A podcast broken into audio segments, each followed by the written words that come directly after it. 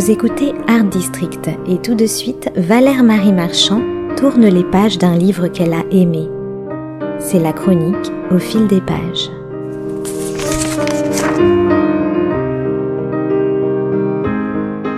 Certains écrivains ont du style, une façon d'écrire à nul autre pareil, une sorte d'ADN littéraire qui les suivent à la trace et qui est immédiatement identifiable. Tel est le cas de Gilles Verdet, dont le parcours est on ne peut plus atypique. Disons pour faire simple qu'après des études classiques chez les oratoriens, Gilles Verdet a exercé différents métiers. Il a été tour à tour disquaire, photographe, vendeur de bière et de whisky, dialoguiste et scénariste.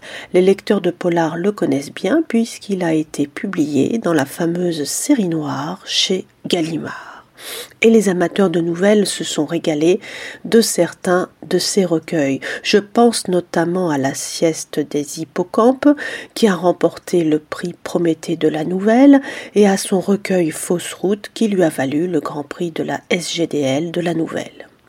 Voilà pour la petite histoire. Gilles Verdet nous revient aujourd'hui avec deux titres qui valent vraiment le détour. Le premier s'intitule Les Ardonfs, il est publié aux éditions Jinko, et le second s'intitule Nom de nom, il vient de paraître aux éditions de l'Arbre Vengeur. Deux romans qui se complètent à merveille puisqu'ils se déroulent dans un Paris interlope et volontiers nocturne, près du canal Saint-Martin, non loin de ses hôtels de passe ou de ses bancs publics, où les clochards, bifins ou SDF aiment à refaire le monde. Pour vous mettre en appétit, voici un premier extrait. Il s'agit de l'Inkipit des Ardonfs.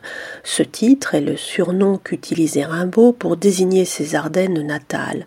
Et c'est dans le cas présent le nom de code de l'hôtel des Ardennes, où l'on retrouve près du canal Saint-Martin tous les passagers clandestins de la vie. Voici donc un premier échantillon du récit qui va suivre.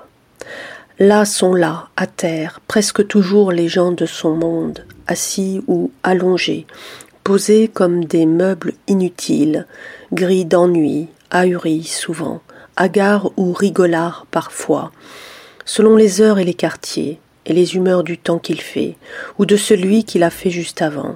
C'est là qu'ils sont aussi, là qu'ils traînent, les rebuts de ménage, petits et gros, les trucs et les choses inutiles ou cassées, dans le nôtre de monde tout le mal vieilli, le bancal et le déglingué. Suffit de marcher un peu, de regarder et de se pencher. La désuétude des choses et l'obsolescence des âmes sont des sujets qui cohabitent et des matières qui s'attirent et qui font leur vie côte à côte, dans la rue, sur le trottoir de préférence. Richard marchait presque tous les jours, marchait et observait, bien souvent ramassait. Trouver des objets perdus, c'était sa quête quotidienne, sa vie et son passe-temps lui arrivait même parfois, au bout de ces semaines de déveine, d'en tirer un petit bénéfice à bifton, modeste, mais conséquent, de son tas de trouvailles, un petit quelque chose, un gagne-pain ordinaire, frugal et aléatoire, mais revigorant. À la ville comme à la scène, les personnages de Gilles Verdet ont l'art de rafistoler des petits bouts de vie. Dès leurs histoires est souvent rapiécé de partout un passé présent sans autre perspective qu'une succession de plans séquences recomposés à l'instinct dans le chassé croisé du hasard et de la nécessité. Dans les Ardonfs, les récits s'emboîtent et s'enchaînent les uns aux autres, tel un jeu de poupées russes. Un scénario lu à voix haute et enregistré à la radio nous entraîne sur les pas de Richard, mi-clochard, mi-bifin, mi-SDF, qui tombe sur un drôle de butin, un sac de luxe oublié par mégarde sur un banc public non loin d'une tête de taxi photographié à son insu par Claire, une photographe professionnelle qui a le déclic facile, il va voir d'un coup, d'un seul, sa vie basculer. Dans Nom de nom, qui se présente non pas comme un recueil de nouvelles, mais plutôt comme un roman de nouvelles, on retrouve cette même composition en mode choral.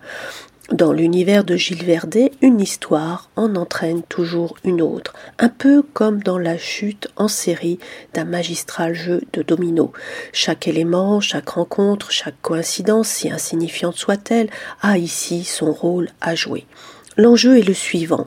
Un nom de famille aurait-il en effet une quelconque influence sur nos destins respectifs?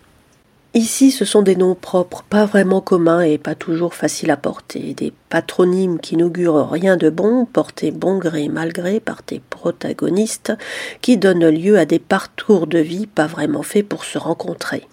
Il se nomme notamment Monsieur Rien, Madame le Diable, Gérard Souffleur, Fleur Jardin, Rose Lajoie, Martial Durideau, et j'en passe. Ils ont eu la bonne ou la mauvaise idée de porter un nom et un prénom incroyables mais vrais.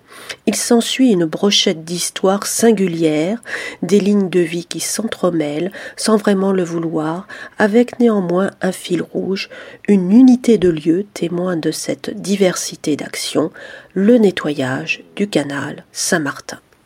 On n'est pas loin du légendaire Hôtel du Nord, de ce Paris à l'accent faubourien, populaire et un rien populiste, célébré naguère par un Emmanuel Bove, un Eugène Daby ou un Jacques Prévert et le style de Gilles Verdet est en soi un morceau d'anthologie. Ces phrases qui se jouent volontiers de la malédiction séculaire des noms à coucher dehors fleurent bon le macadam et la flânerie sur parole. Il en résulte une langue qui ne ressemble à aucune autre parce qu'elle se réinvente sous nos yeux telle une partition de jazz.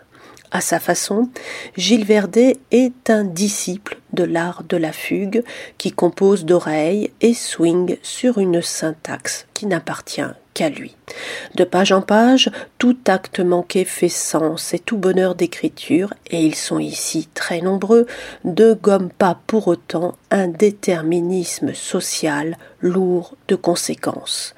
Nombreux sont en effet les appelés, les appelants, les innommables et les sans nom qui cherchent une issue à leur vie. Je vous encourage vivement à découvrir de ce pas l'univers romanesque de Gilles Verdet, qui met en perspective nos errances contemporaines en périphérie de nos villes. C'est sans doute ce que l'on fait de mieux dans le registre de la poésie urbaine.